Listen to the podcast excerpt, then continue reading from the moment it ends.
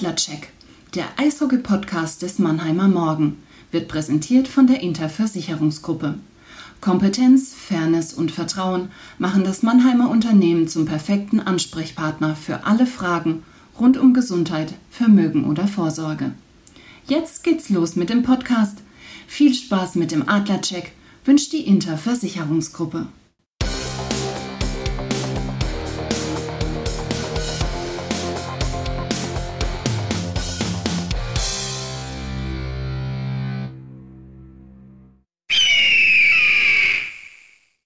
Das Eröffnungsbully. Der Puck fällt. Servus, liebe Adlerfans. Herzlich willkommen zum Adlercheck, dem Eishockey-Podcast des Mannheimer Morgen. Und ja, wir haben vor einer Woche die Uhr verstellt. Ihr seid da ganz richtig. Allerdings nicht nur haben wir jetzt wieder die Sommerzeit, sondern wir haben Playoff Baby. Und deswegen, mein lieber Kollege Phil, der mir gegenüber sitzt. Servus Phil. Hallo Christian, grüß dich. Ja, besondere Ereignisse, besondere Maßnahmen. Wir warten nicht zwei Wochen ab bis zum nächsten Podcast. Das wäre ja auch ein bisschen doof gewesen, auf Deutsch gesagt, weil äh, dann wären wir ja mitten in der Viertelfinalserie gegen Straubing rausgekommen. Deswegen haben wir uns natürlich entschieden, dass wir in dieser Woche schon wieder aufzeichnen nach der Hauptrunde vor den Playoffs. Und da würde ich sagen, wir können einiges bequatschen. Wir haben die ersten drei Spiele unter Bill Stewart gesehen und natürlich wagen wir auch einen Ausblick. Back Jack. Unser Rückblick. Ja, Phil, am Mittwoch war es soweit. Das erste Spiel unter Bill Stewart als Chefcoach, Jochen Hecht und Marcel Gottsch, die beiden Assistenten. Du warst in der Arena beim 6 zu 1 gegen Krefeld. Ist natürlich schwierig, in, in dieser kurzen Zeit wirklich äh, alles neu zu machen. Äh, montags haben die drei ja übernommen. Äh, aber was konntest du so erkennen auf dem Eis? Ja, du sagst es, es ist relativ schwer natürlich in der kurzen Zeit irgendwas zu verändern. Hatten montags ein kurzes Meeting, eine kurze Besprechung mit dem Team, haben, waren dann dienstags das erste Mal zusammen auf dem Eis, ähm, mittwochs vor dem Spiel dann noch, ja, kurz ein Pre-Skate, wie es so schön heißt, also vor dem Spiel äh, auf dem Eis gewesen, alles nochmal locker gemacht, versucht, in den Rhythmus zu kommen, anschwitzen wird's ja auch gern genannt. Und ja, was konnte man sehen? Also man muss sagen, mit Krefeld hat man natürlich auch einen dankbaren Gegner irgendwie bekommen. Natürlich ging es um Krefeld noch, für Krefeld noch um alles. Ging darum, sie mussten gewinnen, zumindest nach Overtime, um dann ähm, noch in der Liga zu bleiben oder Chancen zu haben, noch in der Liga zu bleiben. Aber Mannheim hat von Anfang an einen sehr, sehr konzentrierten Eindruck gemacht, hatte natürlich nach wie vor Schwächen noch, äh, was das Defensivverhalten angeht. Damit meine ich nicht nur die Verteidiger, sondern auch natürlich die Stürmer. Wir wissen beide oder wir wissen alle wissen das, dass äh, die Defensive bei den Stürmern beginnt und auch die Rückwärtsbewegung entsprechend sein muss. Ähm, da haben die Adler schon noch Schwächen gezeigt, aber was ein Unterschied war, ähm, es wurde viel gelaufen, es wurde versucht, aus fast jeder Position den, den Puck zum Tor zu bringen. Und es wurde auch versucht, dass mindestens ein Spieler dann auch vor dem Tor steht, um dann auch mal so ein dreckiges Tor einfach ähm, zu erzielen. Das, das haben die Adler gut umgesetzt, dafür wurden sie dann auch belohnt, haben dann nach dem zweiten Drittel 4-1 geführt. Und im letzten Drittel muss man dann sagen, hat sich ähm, Krefeld, die einen Tag vorher noch gegen Schwenningen gespielt, ein bisschen so in sein, in ihr Schicksal ergeben. Ähm, die Beine wurden schwer und die Adler haben sie dann ganz schön hergespielt und am Ende dann noch zwei Tore erzielt. Also der Sieg war definitiv auch in der Höhe verdient, aber ähm, wie gesagt, es war ein dankbarer Gegner, aber die, die Adler haben das trotzdem gut gemacht. Ähm, wie hast du die Atmosphäre in der Arena empfunden? Also ich fand gerade der Vergleich vom Mittwochspiel zu dem Freitagsspiel dann gegen Wolfsburg war ein Riesenunterschied, weil ich war dann am Freitag in der Arena beim 4 zu 1 gegen die Grizzlies und da wurde sogar in der ersten Drittelpause durchgesungen und die Stimmung war echt so gut, wie ich sie schon lange nicht mehr äh, erlebt habe in der Arena. Ja, überragend. Also man muss sagen, mittwochs war es noch ein bisschen abwartend. Was passiert da jetzt? Wie, wie zeigen sich die Jungs, wie zeigt sich die Mannschaft auf dem Eis? Hat sie gegen Pavel Groß gespielt? Vielleicht ein bisschen. Das waren auch so die Fragen, die in der Arena herumgeisterten vor der Partie. Aber du sagst es dann gegen Wolfsburg, was auch ein sehr, sehr starkes Spiel war. Aber da kannst du ja gleich noch mehr dazu sagen. Ähm, war die Stimmung überragend. Ähm, muss auch sagen, natürlich die Ultras waren auch wieder zurück in der Arena und haben dann gleich mal ordentlich Alarm gemacht. Bin da ganz bei dir. Natürlich dieser 4 zu 1 Sieg gegen Wolfsburg. Das war ja im Vorfeld, hatten alle gesagt, das ist so ein bisschen eine Standortbestimmung. Wie weit kann die Mannschaft so kurz nach der Amtsübernahme von Bill Stewart sein? Und natürlich ähm, gab es dann auch Kritik, zu Recht, nach Verlängerung, also nach einer 2 zu 3 Niederlage nach Verlängerung in Greveland am Sonntag. Ähm, aber ich glaube, wenn man beide Spiele äh, betrachtet, war im Wolfsburg-Spiel nicht alles gut. Trotz des Siegs und im Krefeld-Spiel nicht alles äh, schlecht, trotz der Niederlage. Ich bin echt gespannt, ob diese eine Trainingswoche, da sind wir jetzt mittendrin, ob die ausreicht für das Trainerteam, um, Sie haben gesagt, so diese kleinen Fehler, die sich eingeschlichen haben in den, in den letzten Wochen und Monaten auszumerzen und die Mannschaft eben so weit dann nach vorne zu bringen, dass die Serie gegen die Straubing Tigers gewonnen werden kann deiner Meinung nach, was sind so die Ansätze, wo du sagst, okay, das hat schon besser funktioniert? Ähm, wo muss man definitiv noch dran arbeiten? Ich würde sagen, man muss äh, an sehr vielen Sachen arbeiten, obwohl du wenig Zeit hast. Natürlich musst du schauen, dass du defensiv stabil stehst, dass du äh, die Kontermöglichkeiten des Gegners, und darauf wird Straubing unter anderem auch setzen, unterbindest und dass du deine Chancen verwertest. Das hat gegen Krefeld gut geklappt, da hast du aber auch den nötigen Platz gehabt im ersten Spiel. Das hat gegen Wolfsburg dann in, in Überzahl gut geklappt. Da hat dir das vielleicht auch ein bisschen in die Karten gespielt, ähm, dass Wolfsburg relativ viele Strafen nacheinander gezogen hat im letzten Drittel. Gegen Krefeld am Sonntag am vergangenen bei der 2 zu 3 Niederlage hast du auch einen Chancenplus gehabt. Äh, da war die Chancenverwertung nicht so gut. Das jetzt an einem Spiel festzumachen ist natürlich immer schwierig, dann zu sagen, die, die müssen an ihrem Abschluss arbeiten die Jungs haben die Qualität, um da einfach stark zu sein. Das haben sie auch die ganze Saison über gezeigt. Mannheim hat ja nie so viele Schüsse abgegeben, auch unter Pavel Groß, aber wenn, dann äh, waren sie sehr effizient. Ähm, woran sie meiner Meinung nach am meisten arbeiten müssen, und das sage ich ja schon seit der letzten Folge auch, ist natürlich ähm, die Teamchemie. Du musst ein Team sein, äh, um in den Playoffs einfach Erfolg zu haben. Ähm, das sieht schon in den letzten ein, zwei Spielen hat es schon besser ausgesehen auf jeden Fall, aber das muss auf jeden Fall noch vertieft werden, weil spielen können sie. Sie müssen das aber jetzt auch als Mannschaft dann geschlossen tun. Die Teamchemie ist ein wichtiger Punkt. Ich hatte so den Eindruck, gerade in dem, in dem Spiel am Freitag gegen Wolfsburg, dass äh, jeder für den anderen so ein bisschen mehr geackert hat. Also natürlich sind auch Fehler passiert. Wie gesagt, in der Kürze der Zeit ist es auch gar nicht anders möglich. Aber ich hatte den Eindruck, wenn jemand mal die Scheibe verliert, dann äh, läuft vielleicht der andere nochmal zwei, zwei äh, Meter weiter, um den Fehler wieder auszubügeln. Also das hat schon einen ganz guten Eindruck gemacht. Und du hast angesprochen natürlich, dass diese Vielzahl an Schüssen, jetzt auch gegen Krefeld waren es ja wieder fast 40 am Sonntag, Sonntag ist schon ein Unterschied. Ich denke, ähm, sie werden jetzt wieder mehr Schüsse nehmen, Verkehr von einem gegnerischen Torhüter machen. Ist ja so eine Philosophie von Bill Stewart, jeden Schuss, den es irgendwie gibt, zu nehmen. Und jetzt ohne äh, eine großartige Entschuldigung anzuführen, aber vielleicht ein bisschen eine Erklärung. Ihr wisst ja alle, dass eben die Krefelder sich wahrscheinlich jetzt am Sonntag aus der DL und von ihren Fans dann eben verabschiedet haben. Klar haben sie äh, angekündigt, dass sie äh, da juristisch vielleicht nochmal gegen vorgehen wollen, weil sie ja meinen, ähm, in der Corona-Saison pandemiebedingt so viele Spielabsagen, Wettbewerbsverzerrung ist ein Stichwort, äh, darf es eigentlich keinen Absteiger geben. Und ähm, aber was man sagen muss, die Stimmung war auch in Krefeld überragend seitens der Krefelder Fans. Auch die Adler-Fans haben da ordentlich mitgemacht. Und natürlich, es ging sportlich um nichts mehr. Ähm, es war klar, Krefeld ist der Absteiger. Die Adler bleiben auf Platz 5 zementiert und es hat auch Bill Stewart im Nachhinein gesagt, ja, ähm, das Spiel Spiel war jetzt fürs Standing, für, fürs Klassement nicht mehr, nicht mehr wichtig. Und ich glaube schon, dass die, die Krefelder vielleicht diesen Sieg dann doch noch mehr wollten, um sich ähm, von, von den, ihren Fans zu verabschieden. Und das, was den Wolfsburgern am Freitag passiert ist, ist jetzt am Sonntag den Adlern passiert. Sie saßen definitiv zu oft auf der Strafbank, 16 Strafminuten zu viel und haben sich immer so den, den Schwung, man sagt ja so schön neudeutsches Momentum genommen.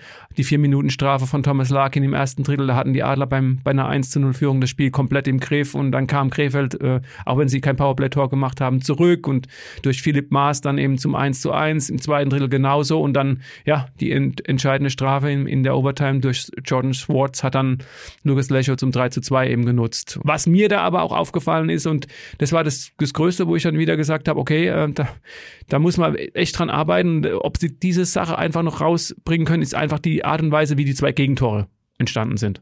Ja, definitiv. Also von der Strafbank wegbleiben, natürlich auch ein Credo in den Playoffs. Ähm, auf der Strafbank gewinnst du keine Spiele, das ist recht keine Serie. Das ist natürlich ein alter Spruch, aber sehr viel Wahres dran.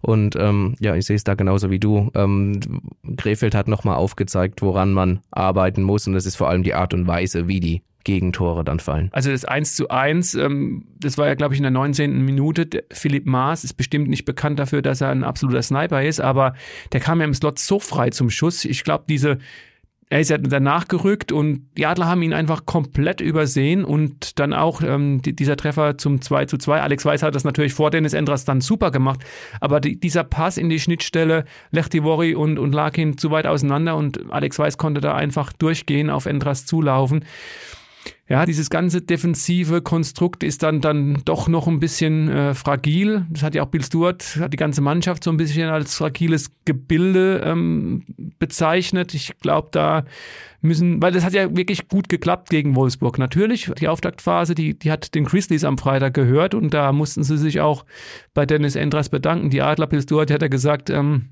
Endras hat schon nach fünf Minuten hat er äh, sein Gehalt verdient gehabt an, an diesem Tag. Und ähm, ja, aber das sind so die Sachen, die definitiv besser werden müssen, um auch schon im Viertelfinale gegen die Straubing Tigers zu bestehen. Und darüber wollen wir jetzt quatschen. Vorcheck. Wir schauen voraus. Ja, Phil, im vergangenen Jahr gab es ja schon mal eine Viertelfinalserie gegen die Tigers. Äh, Adler waren schon fast draußen, haben sich dann nochmal zusammengerissen.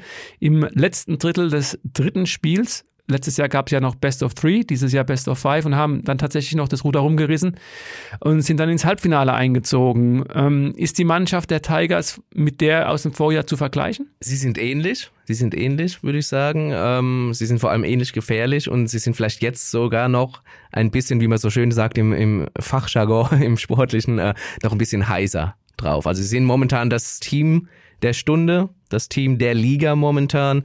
Ähm, sie haben 29 der vergangenen 33 Punkte haben sie geholt. Das ist natürlich eine Hausnummer. Also die, die Tigers zeigen ganz klar auf, dass mit ihnen zu rechnen ist, dass sie momentan äh, brandgefährlich sind, dass man sie unter keinen Umständen unterschätzen kann. Und ich glaube fast, jetzt mal abgesehen von den beiden Top-Teams in der Tabelle mit äh, Berlin und München, hätte es äh, Mannheim kaum schwieriger treffen können in den Playoffs. Ich habe am Sonntag auch mit Jan Axel Alavara gesprochen.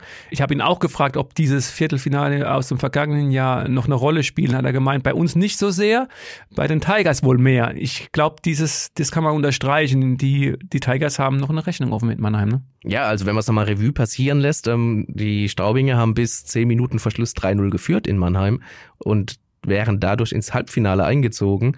Pavel Groß zieht zweimal den Torwart und plötzlich steht es kurz vor Schluss dann äh, nur noch 3 zu 3. Was heißt nur noch? Es steht 3 zu 3, geht in die Verlängerung und da macht Mannheim dann durch ähm, Nico Gremmer den entscheidenden Treffer und zieht damit ins Halbfinale ein und Straubing ist plötzlich raus und die wussten gar nicht, wie ihnen geschieht. Da kann man sich natürlich sehr gut vorstellen, dass die noch äh, eine Rechnung offen haben gegen Mannheim und jetzt sogar Heimrecht, sprich am 10. April, dem Sonntag, geht's los in Straubing und da werden die wahrscheinlich von Anfang an gleich mal ein Feuerwerk abbrennen wollen.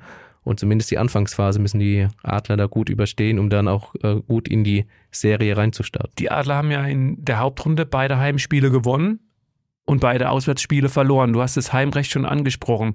Wie groß ist der Faktor? Weil viele sagen ja, wenn man das Heimrecht hat, ist es super, weil entscheidendes fünftes Spiel in der Best of Five Serie haben wir zu Hause. Wenn man das Heimrecht nicht hat, heißt es, ach, es kann aber auch sein, dass der Druck dann eher beim Gegner liegt, wenn er zu Hause ran muss. Wie siehst du die Sache? Ja, man kann es ja immer so legen, wie man es gerade braucht, du hast es ja gesagt. Aber wenn du eine heimstarke Mannschaft bist, wie Straubing das ist, wie Mannheim das aber auch ist, dann ähm, ist das natürlich Vorteil, wenn du erstmal beginnst.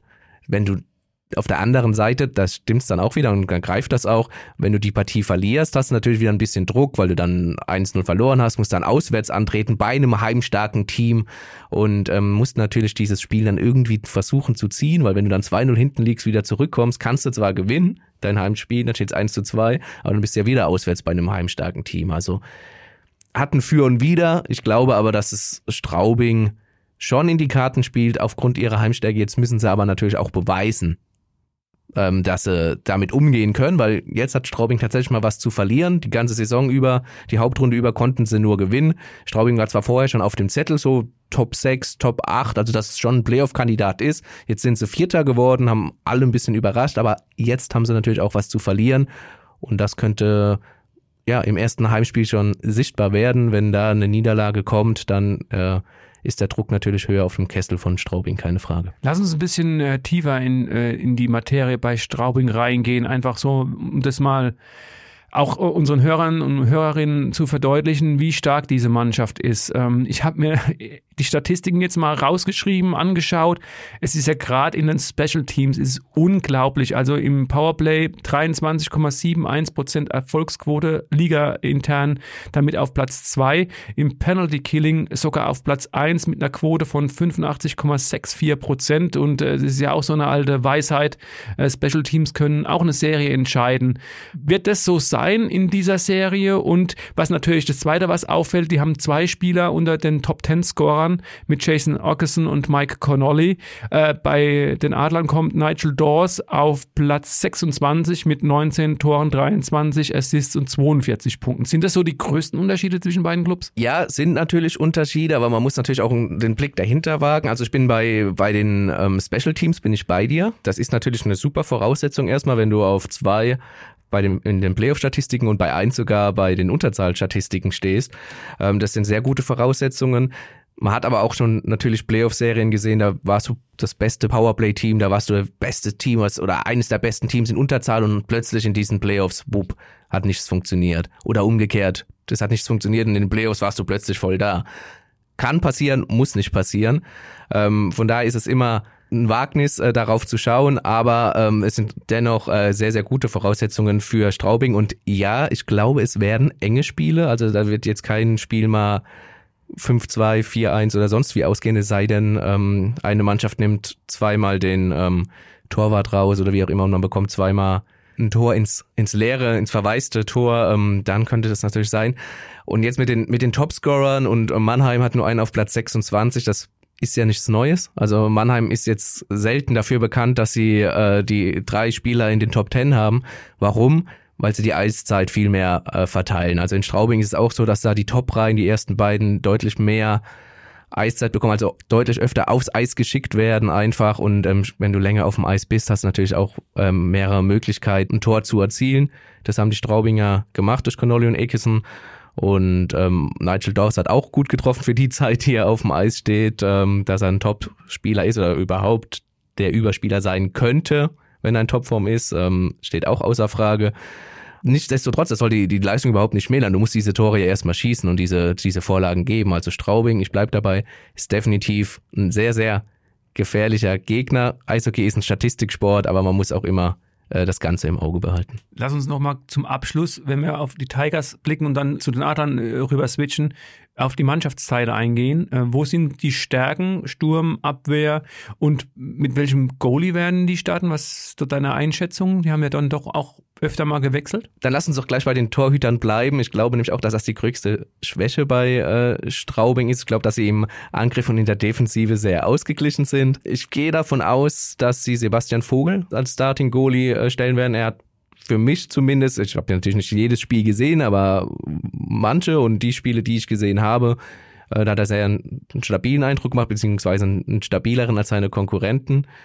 Ähm, Im Sturm sind sie natürlich durch die angesprochenen äh, Akeson und Connolly, Taylor Lear, der die vergangene Saison noch in Mannheim gespielt hat, da haben sie wirklich ähm, einen sehr guten Griff gemacht, meiner Meinung nach. Andy Eder als Deutscher, ne? Andy Eder, der sehr viel Speed reinbringt, der schon in der vergangenen Playoff-Serie äh, den Adlern oft vor Probleme gestellt hat. Da sind so gut und breit aufgestellt, auch in der Verteidigung sieht es sehr, sehr ordentlich aus. Da sind sie vielleicht nicht ganz so tief besetzt ähm, wie im Sturm. Sie sind auch im Sturm nicht so tief besetzt wie die, wie die Mannheimer, das muss man dann vielleicht auch sagen.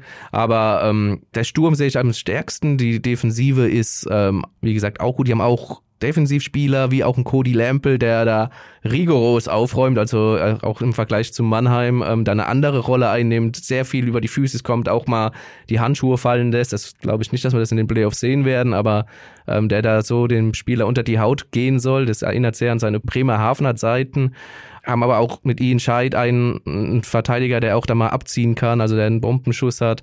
Aber wie gesagt, die, die Torhüterposition sehe ich da als schwächstes an. Und wenn du da mit, mit viel Speed, wie so oft im Eishockey, in, in die Defensivzone des Gegners kommst, dann äh, kannst du da für Unruhe sorgen und ähm, dann auch das ein oder andere Tor erzielen. Ja, lass uns dann jetzt mal zu den Adlern kommen, um jetzt vielleicht die Special Teams bei den Adlern einfach mal abzuschließen, da müssen wir nicht lange drüber reden.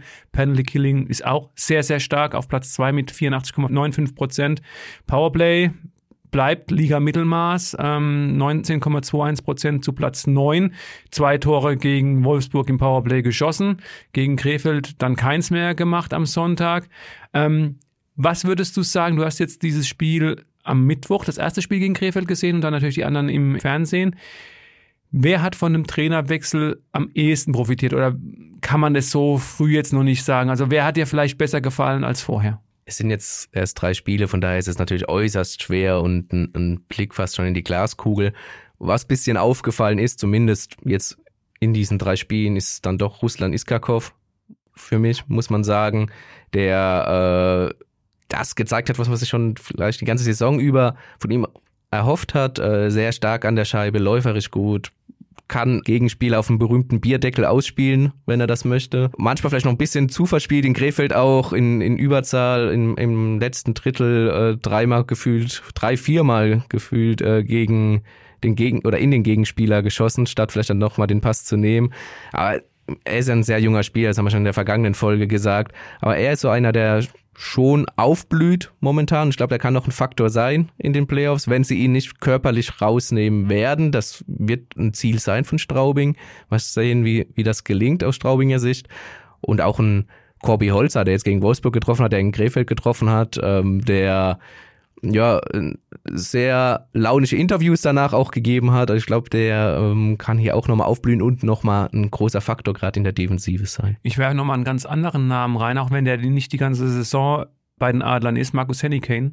Wir hatten ja in der vergangenen Woche noch gesagt, wenn dann alle Ausländer wieder da sind, dann ist vielleicht Hennikane im Sturm so der erste Kandidat. Ich fand jetzt die drei Spiele unter Bill Stewart, die er absolviert hat, war eher so, wie man sich äh, ihn sich vielleicht schon von Anfang an gewünscht hat. Er ist ja auch gut reingekommen in seinem ersten Spiel gleich äh, im Adler-Trikot Tor geschossen. Gegen ah, Straubing? Genau. Und ich fand jetzt auch, als Bill Stewart am Sonntag in, in Krefeld Matthias Plachter geschont hat, hat Henneken da auch in die Reihe gut gepasst, hat aber auch am Freitag äh, gut gespielt. Er war giftig, er ist dem Puck nachgegangen, hat die Zweikämpfe gewonnen. Also ich fand auch äh, ihn äh, sehr, sehr auffällig in den vergangenen äh, Spielen. Und natürlich auch ähm, Ilari Melat nach abgesessener zwei Spielesperre hat man gesehen, was er drauf hat, wenn er konstant gesund ist. Ähm, wir haben ja das auch schon geschrieben und äh, erklärt, dass er trotz ähm, eigentlich gültigen Vertrags bis nächste Saison ähm, vorzeitig die Adler verlassen wird und äh, zu HIFK nach, nach Helsinki, nach Finnland äh, zurück, also gehen wird. Ähm, ja, also das sind so, tatsächlich so ein paar Gewinner. Auch Markus Eisenschmied war natürlich auffällig. Ja, am System haben alle gesagt, kann man nicht so viel drehen in, in der Kürze der Zeit. Du kannst jetzt nicht einfach so eine Saisonvorbereitung innerhalb von einer Woche jetzt nochmal ähm, neu machen. Was werden so die Schlüssel sein? Was, was glaubst du in der Serie gegen Straubing? Ja, dann doch auch natürlich die, die Special Teams. Also unabhängig davon, wie die Statistiken vorher waren, aber Special Teams sind in den Playoffs immer ein Schlüssel. Und es wird auch einfach wichtig sein, ähm, die, die Gegenstöße, Straubing schaltet sehr schnell um, zu unterbinden. Ähm, wenn du das schaffst und vorne ähm, deine Chancen gut nutzt, alte Weisheit, dann äh, ja, hat Mannheim gute Chancen. Bleib von der Strafbank weg, das ist ein großer Punkt. Unterbinde Umschaltmöglichkeiten, nutze deine Chance vorne, sei effektiv sowohl im Powerplay als auch äh, im Penalty Killing. Und jetzt gibt's ja tatsächlich auch sehr gute Nachrichten ähm, aus dem verletzten Lager. Ich habe, wie gesagt, ja am Sonntag mit äh, Jan Axel Alavara telefoniert und für mich zumindest überraschend dann die Aussage von ihm, äh, dass bis auf Leon Bergmann alle Spieler zur Verfügung stehen im Playoff-Viertelfinale.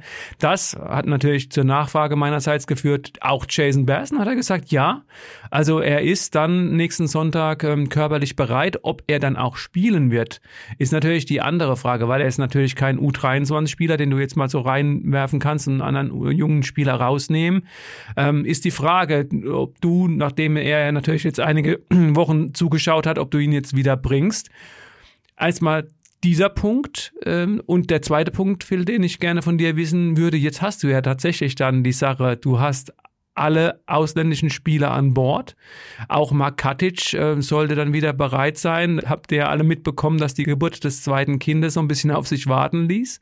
Ähm, erstmal zum Faktor Bast und das zweite eben äh, zum, zum Faktor, wen würdest du jetzt tatsächlich sitzen lassen? Und die dritte Frage, Felix Brückmann zuletzt angeschlagen. Spielt das Dennis Endras in die Karten? Glaubst du, der ist der Starting Goalie am Sonntag? Dann fange ich von hinten an, kann ich mir besser merken. Ähm, ja, ich glaube, Dennis Endras wird der Starting Goalie sein in den Playoffs, aber auch, weil er in den vergangenen Spielen, also auch in den vergangenen zwei, drei Wochen schon für mich, äh, den besseren Eindruck gemacht hat zwischen den Pfosten. Wenn du mich am Anfang der Saison gefragt hättest, hätte ich gesagt, Felix Brückmann ist der Mann, auf den man setzen sollte. Jetzt bin ich ganz klar, wobei das immer ganz, ganz, ähm, ganz eng zwischen beiden ist. Das sind Nuancen, die die ausmachen. Eben hast du gesagt, ganz klar, jetzt sind es Nuancen. Was ja, jetzt? Ich habe ich hab mich ja verbessert. Das ist nicht ganz klar, sondern es sind Nuancen. Ähm, aber momentan sehe ich Entras äh, die Helmspitze vorne. Und ähm, deswegen werden die Adler meiner Meinung nach mit Entras starten. Zum zweiten Frage, wer sitzt? Ja, jetzt sind wir, jetzt drehen wir uns natürlich im Kreis, ne? Da kann ich nur sagen, wie vergangene Woche. Eigentlich musste dann einen aus der Defensive sitzen lassen, weil in der Offensive mir dann keiner einfällt, außer Haney Kanen dann, der aber, wie du zu Recht gesagt hast, eine ansteigende Form hat. Das sehe ich auch so. Von daher hat äh, Bill Stewart da die Qual der Wahl und ich bin froh, dass er da die äh, Wahl auch treffen muss und keiner von uns ist allgemein vielleicht besser fürs Team. Und ähm, zur ersten Frage der drei. Stopp, lass mich mal einhaken. Wir sind ja hier bekannt für klare Worte. Du hast jetzt gesagt, du würdest einen Verteidiger sitzen lassen.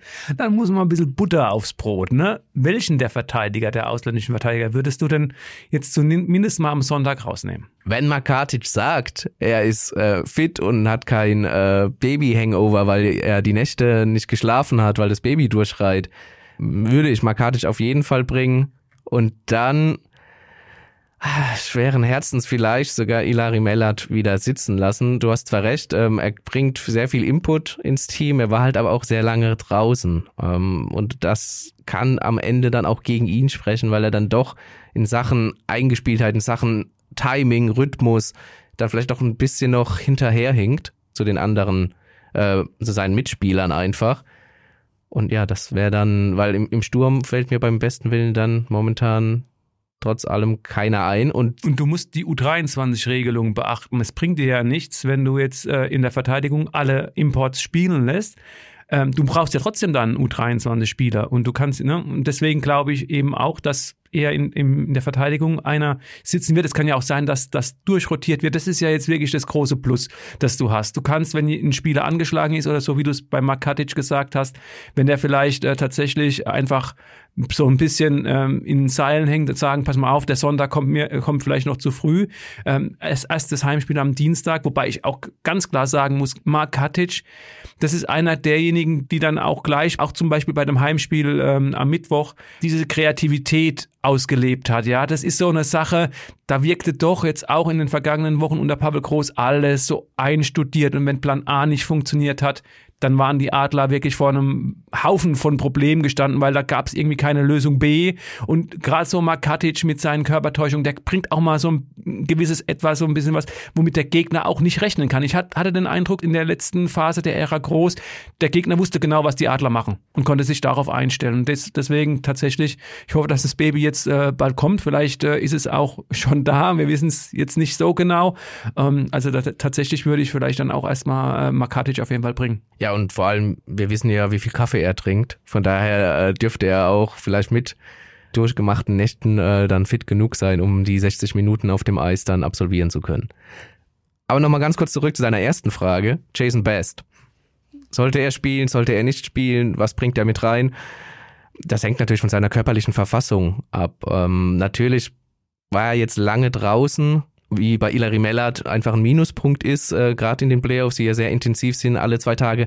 Aber auch da kannst du durchrotieren, weil Jason Best natürlich auch Stärken mitbringt. Er ist läuferisch sehr stark. Er ist am Bully-Punkt sehr, sehr stark. Äh, unter Pavel Groß war es auch oft mal der Fall, dass er nur für einen Bully Jason Best in der eigenen Defensivzone gebracht hat. Jason Best hat dieses Bully gewonnen und ist direkt auf die Bank gefahren und dafür ist dann der etatmäßige Center dieser Reihe dann aufs Eis gekommen.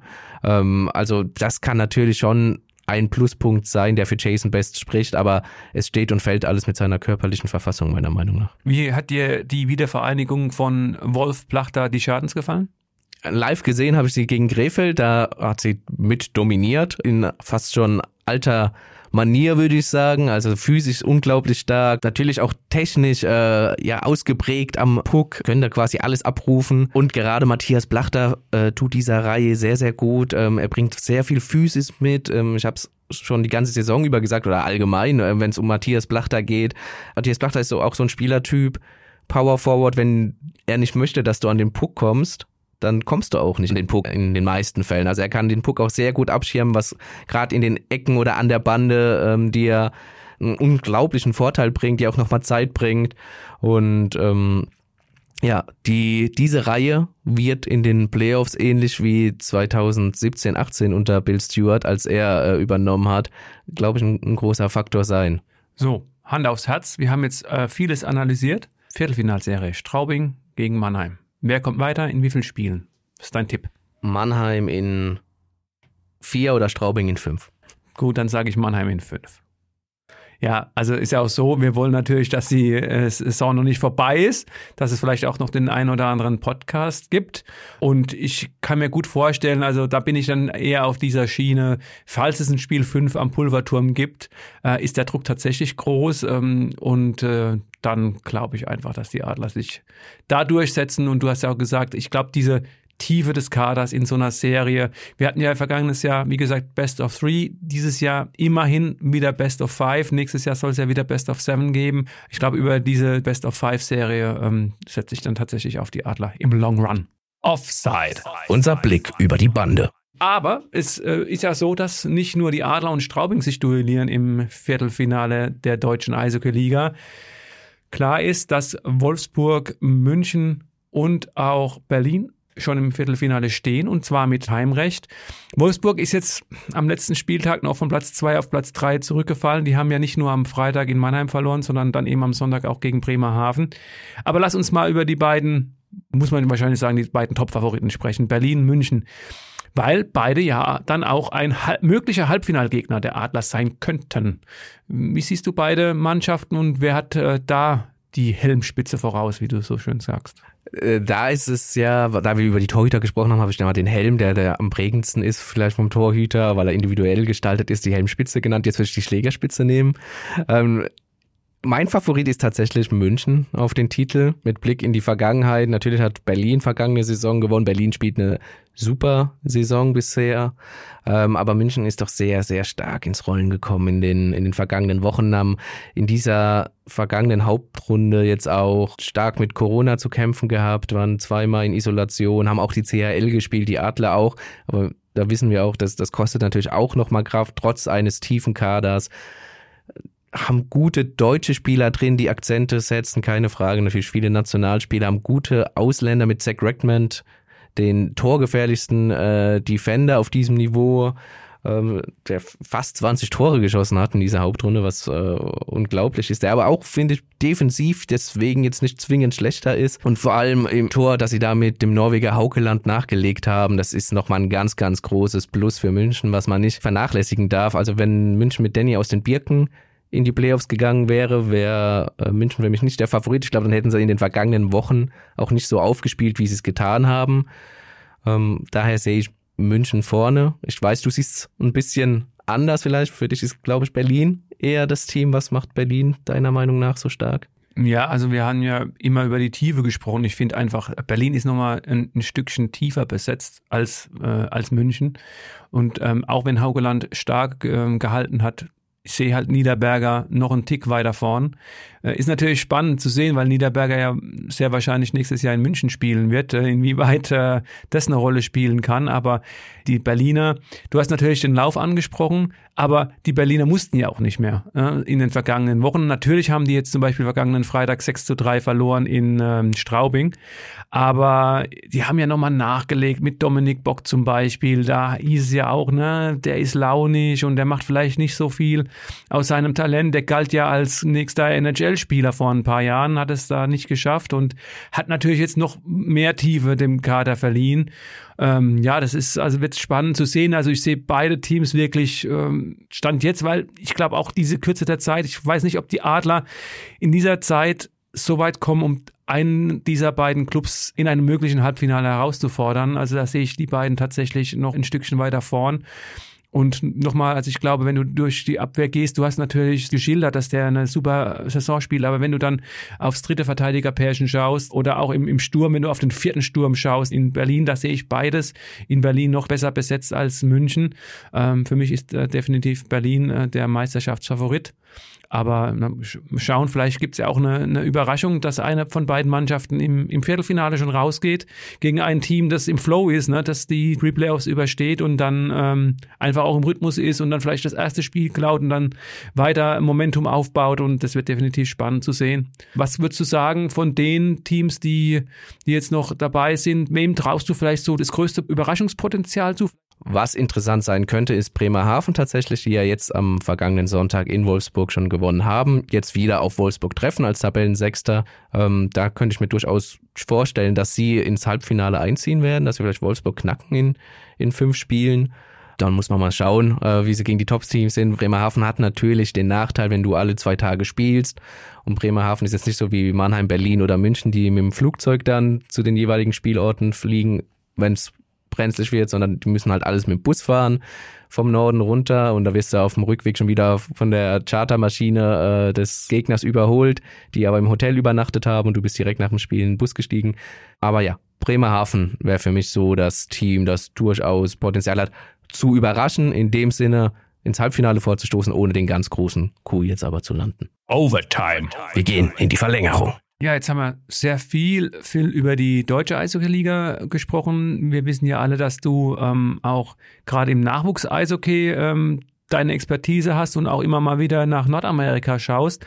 Ich werf dir mal zwei Namen an den Kopf, der sogar ein Monomabu ist, Lukas Kelble und Julian Napravnik, der hat ja tatsächlich auch bei den Jungadlern gespielt und die sorgen gerade drüben äh, ordentlich für Furore. Kannst du unsere Hörerinnen und Hörer da mal auf den neuesten Stand bringen? Ja, sehr gerne. Also ähm, Lukas Kelple ist genau wie Julian Abravnik ein, Spieler, die in der sogenannten NCAA, also NCAA, das ist die nordamerikanische College-Liga, das ist eine US-amerikanische College-Liga, ähm, spielen. Lukas Kelble hat er jetzt sein äh, fünftes Jahr verbracht. Ähm, Corona-bedingt durfte er dann nochmal ein fünftes Jahr dranhängen. Ähm, hat da sehr, sehr erfolgreich gespielt, hat er jetzt äh, seinen Master noch gemacht und hat gerade in der Vergangenheit jetzt drei Spiele absolviert in der ECHL. Das ist so die drittklassige Liga in Nordamerika. Ähm, gleichzusetzen vielleicht ein bisschen mit der DL 2 ungefähr vom Niveau. Da gibt's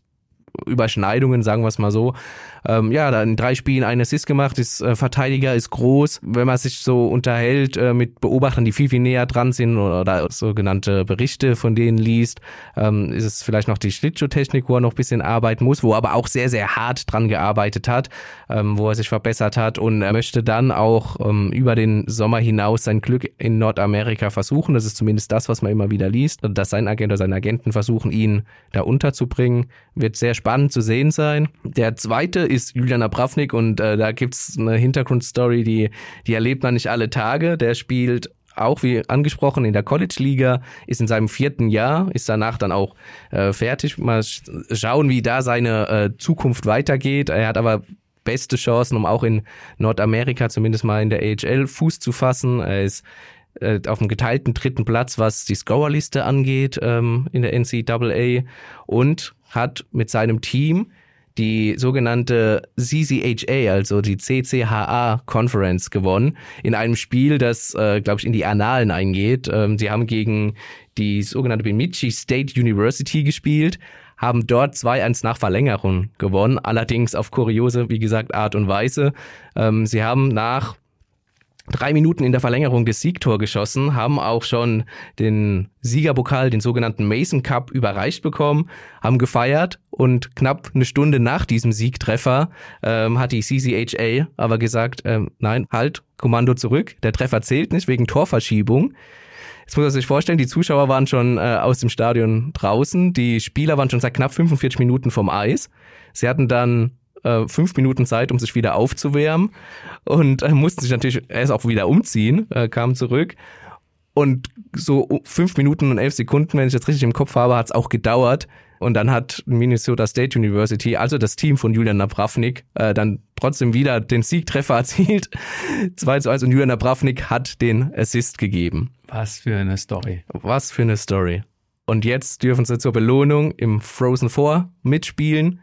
Das ist äh, die Meisterschaft der vier besten College-Teams in den USA. Und da treffen sie die Minnesota State University auf die University of Minnesota. Also es ist eine Universität, die knapp 20 Minuten entfernt ist, Autominuten von der Universität von Julian Napravnik, also große Rivalität. Der ganz große Favorit, um das aber noch zu sagen, ist die University of Michigan. Die hat allein sieben Spieler drin, die in der ersten Runde schon gedraftet wurden von NHL-Teams, darunter auch Owen Power, der von äh, Buffalo im vergangenen Sommer an Nummer eins gezogen wurde und insgesamt auch zwölf Spieler, von denen sich die NHL-Teams schon die Rechte ähm, ja, gesichert haben. Los geht's am 7. April, spät in der Nacht, äh, in der mitteleuropäischen Zeit und das Finale ist dann auch äh, ganz früh morgens am 10. April. Ja, spannend und vor allen Dingen kurios, die Story, die du erzählt hast. Nur eine, eine abschließende letzte Frage, weil natürlich auch, wenn die Playoffs jetzt beginnen, im Hintergrund immer am Kader gearbeitet wird. Ähm, Kelple, Napravnik-Thema für die Adler für die nächste Saison oder vielleicht mittelfristig? Ich glaube, dass sich Jan Axel Alavara mit den beiden Namen beschäftigt. Ich glaube, dass sie auch in Kontakt stehen. Ähm, ich glaube aber eher, dass sie mittelfristig ein Thema sind aus den genannten Gründen. Äh, ich glaube, Lukas Kelple wird erstmal versuchen, in Nordamerika Fuß zu fassen, kann aber durchaus sein, dass es nicht so funktioniert wie geplant und er dann nach Europa zurückkommt. Und da sind die Adler schon der erste Ansprechpartner.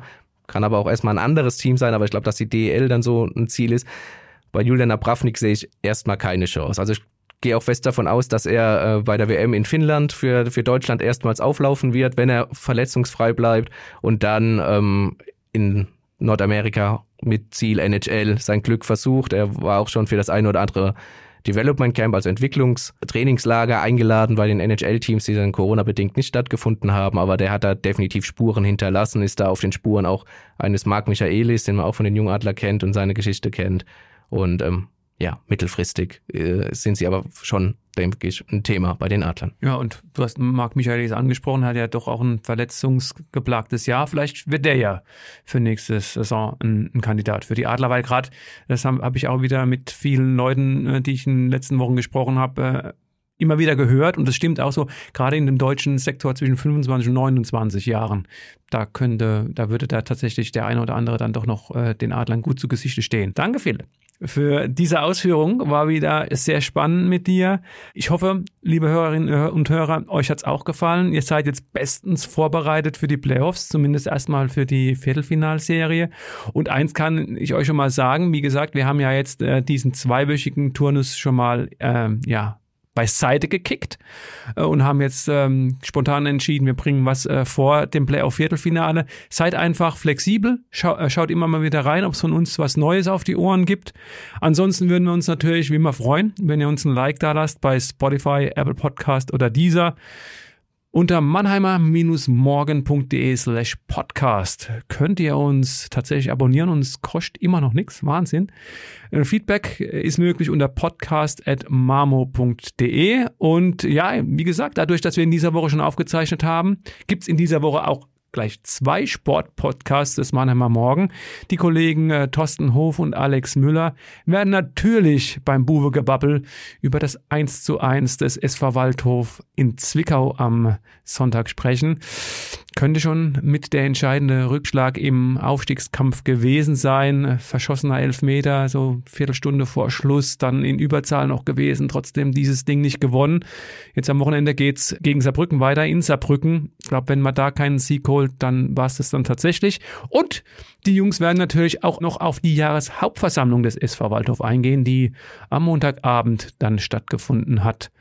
Ansonsten von mir nochmal vielen Dank, äh, Phil, an die Community draußen. Bleibt gesund und haltet euch munter. Ciao.